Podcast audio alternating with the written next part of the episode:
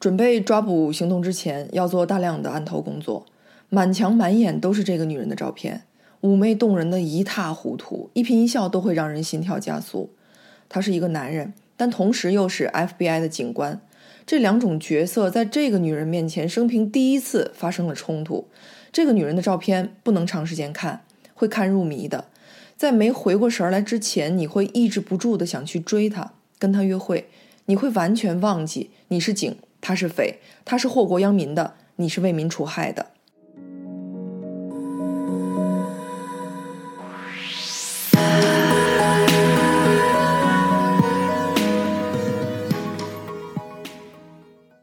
女黑客，女性顶级黑客，性感妖娆的女性顶级黑客，真的是互联网最伟大的产品。之所以说伟大，是因为极度稀缺，因为他们极其智慧伶俐，极具极客精神，但又漂亮的让你拿他没办法。关键的关键是，他们每天都在利用自己的电脑技术玩火，而单单玩火这个动作本身就显得他们更加火辣火爆。因此，他们是所有的男人。都想去破解、去攻克、去征服的一个谜，最美丽的谜，没人反对吧？有些职业啊，就跟男厕所一样，女生一辈子都不会踏进去一步，误打误撞进去了，随后就会暗自的发誓说这种错误此生绝不再犯。这种现象非常有趣。获得诺贝尔经济学奖的女性，迄今为止只有一位。还有。大宗商品的期货交易、金融交易员，你见过几个女生啊？好，黑客这个领域简直就是被单一性别的文化统治着，女性能冲到百分之十这个比例就已经是非常乐观了。所以这也解释了为什么女神级的黑客会让 FBI 的探员们一个赛一个的措手不及。这个比利时的女黑客因为盗取、损毁目标企业的数据机密被判入狱，罚款十万欧元。被捕的当天，在场的 FBI 男人们真的，哎呀，要知道女神的穿着绝不是大老爷们极客的那种装扮，人家头发是紫色的，上身呢是抹胸的蕾丝小马甲，下身是超短的热裤，脚上蹬着一双十几公分高的皮靴，就这打扮，递给他一把手枪就是零零七帮女郎啊，太酷太迷人，可就是这么一个性感尤物，竟然是电脑黑客，说出去谁信啊？你看，人生就是这样，非常有意思。在这个语境下，真的是存在一条追求链，或者是崇拜链、仰慕链的。平民百姓家的女孩子对 FBI 的男人崇拜、仰慕，觉得他们拥有高智商、好身手、超强的心理素质，觉得他们是那么的高不可攀。可 FBI 的男人又对女神级的黑客有种欲罢不能、无可名状的痴迷。可女神级的黑客呢？他们也有。前些年被捕入狱的俄罗斯大美女间谍，在出狱之后就公然在 Twitter 上跟斯诺登求婚。斯诺登这个敢于跟权威叫板的美国中央情报局的前雇员，已然成为了这些女神的梦中情人。黑客，嗯，黑客这个名字真的是被黑化了。Hacker，也就是黑客，是他们这个圈子对顶级高手，甚至是对顶级的技术专家的一种尊称。现在一提黑客呢，这个词儿已经被泛化成黑道、白道通用的了。实打实的说，真正不怀好意、不干好事儿的是 Cracker，并不是 Hacker。根据帽子的颜色呢，黑客其实有很多细分。当然了，并不是真的戴某一种颜色的帽子，只是一个业内的说法。白帽呢是利用自己的技术保护我们的，黑帽就是泛指那些真正黑心的 cracker。其中红帽呢是专门的来坑政府机构的系统，灰帽他做好人做坏人完全游离在黑帽白帽之间，完全看心情。其实说白了。也不是看心情，是看银行的户头。如果破产了、没钱了，就做做坏事儿，赚点外快补贴一下。除此之外呢，还有蓝帽、绿帽，出于兴趣随便玩玩，并且技术也确实并不怎么样的那种新手黑客。世界上最大的黑客大会 DefCon，每年呢都会在拉斯维加斯举办。第一届大概是二十五年前吧，六月份，九三年。对，今年二零一八年呢是八月九号到十二号，全球最顶级黑客汇聚一堂，那场面真的是，你想吧，顶级黑客的智商吓死人了，都沾上毛比猴都精。关键是他们一个一个的呢，都古灵精怪的，异于常人。我经常开玩笑说，这个 DefCon 就是个花果山。下一回花果山开大会是一九年的八月八号到十一号，黑客大会啊，一年比一年热闹。人家做黑客是真的非常认真，技术的迭代、安全事项的公告、讨论，对于黑客是相当重要的。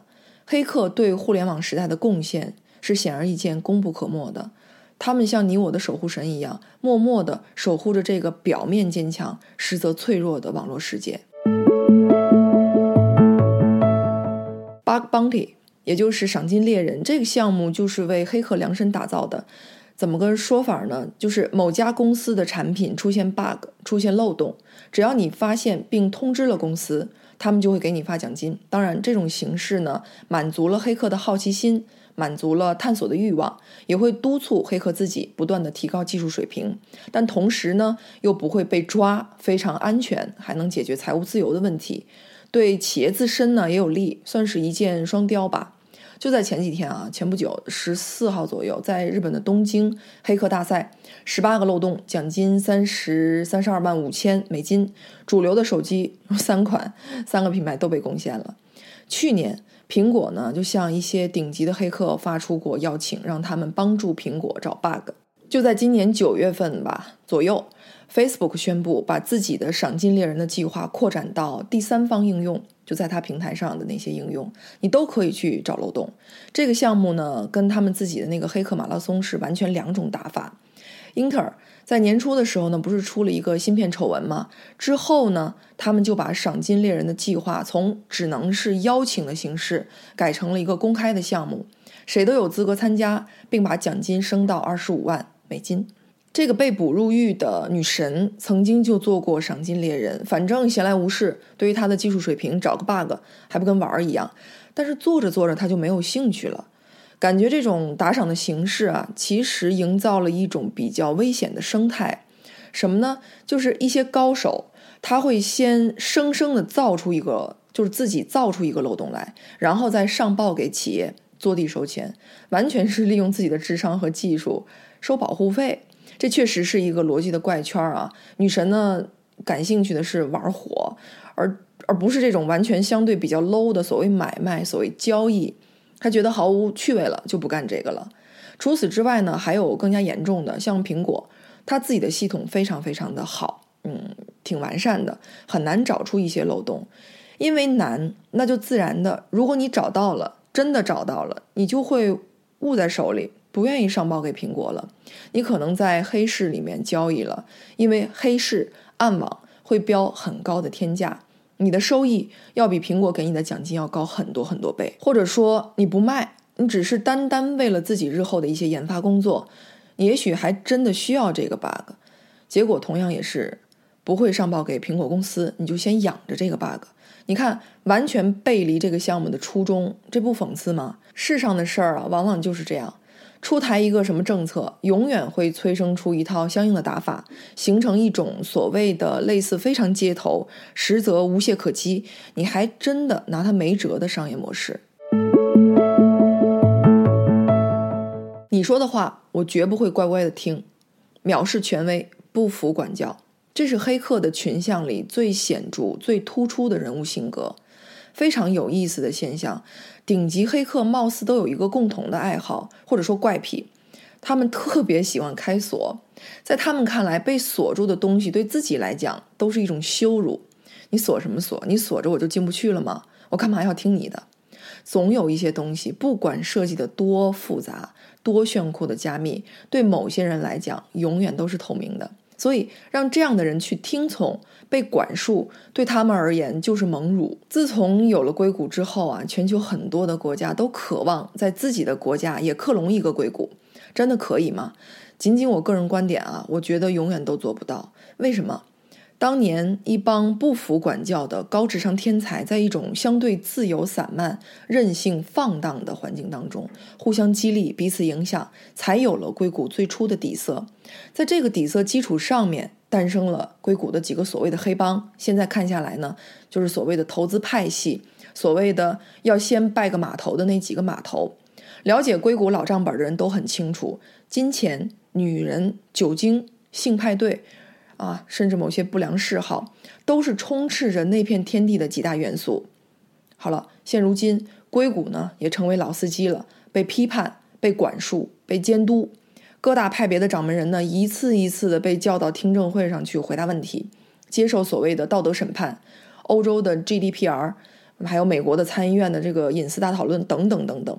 硅谷一路走来，身上的镣铐越戴越多，不服管教的天才们变得越来越束手束脚，结果就是能拿得出手的好货色越来越匮乏，连硅谷都无法复制自己过往的荣耀，谁又可以轻易复制粘贴到自己的国家呢？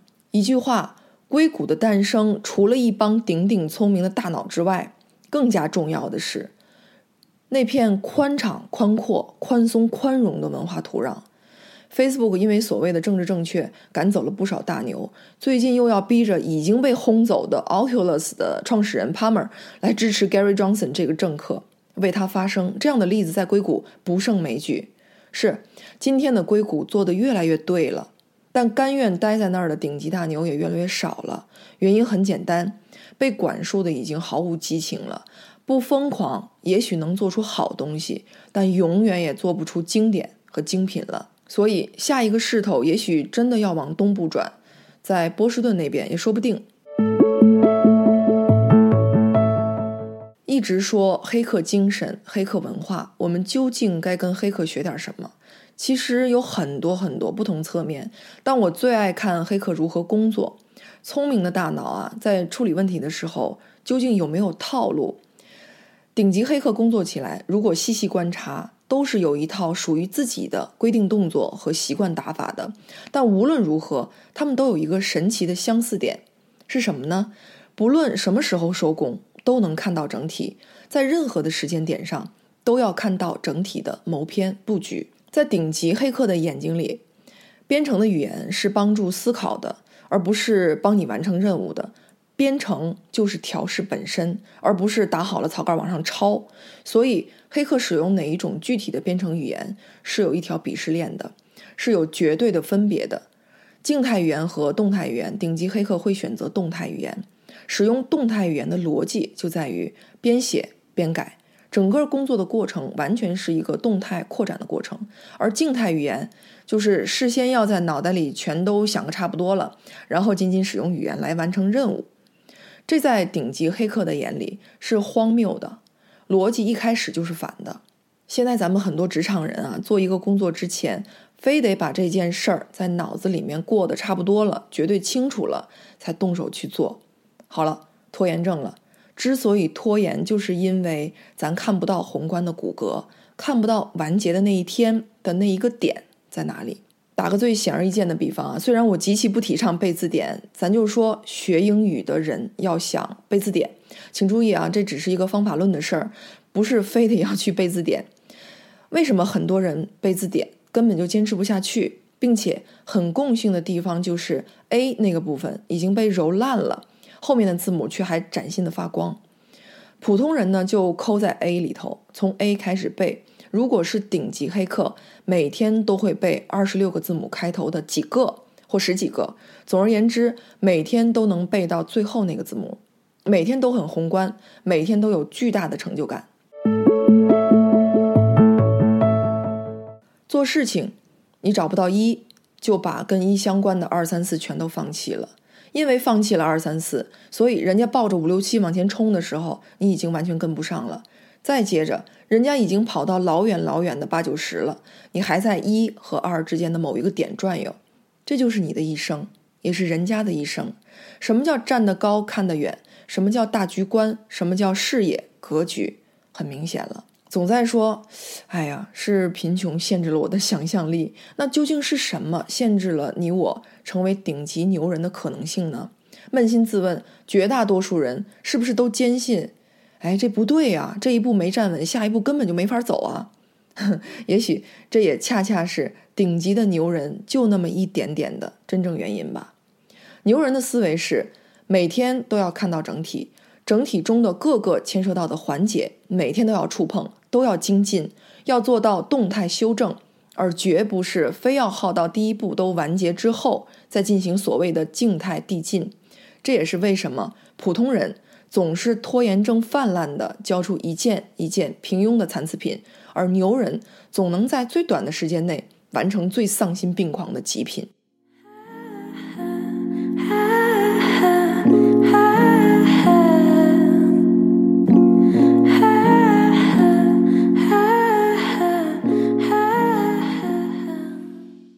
客是一帮昼夜颠倒，甚至根本完全模糊了昼夜界限的人。保佑他们，真心的保佑他们，愿他们的身体和头发都能好好的。要说顶级黑客，多多少少都是有些舍我弃谁的英雄主义情节的。他们都梦想着改变世界，也真的在改变着世界。他们中的某些人呢，都有一个愿望，在自己的一生当中，只做好两件事的一件，就算梦圆了。第一件，对全球的大多数人产生微小的影响；第二件，对一小部分人产生巨大的影响。有多少人做到了呢？不得而知。但咱们中国的黑客之父郭胜华，这个让国外顶级黑客都闻风丧胆、顶礼膜拜的大神级人物，起码就做到了第一件。中国互联网大佬重金邀请他出山，郭胜华拒绝了。他要做的远比这个伟大的多。他丢下过一句话。中国的互联网有我罩着，请放心。互联网无疑是这个时代最伟大的发明，但成也网络，败也网络，安全问题危机四伏。作为普通的互联网网民，我们要由衷的感谢那些为互联网安全做出默默付出和牺牲的黑客专家们。像 OpenSSL 那些顶级大牛，甚至是完全不图回报的，在保护着我们的网络隐私。类似的组织，有些我们甚至都不清楚他们的存在，但就是他们在义无反顾地捍卫着你我的网络安全。一句话，敬这些伟大的灵魂。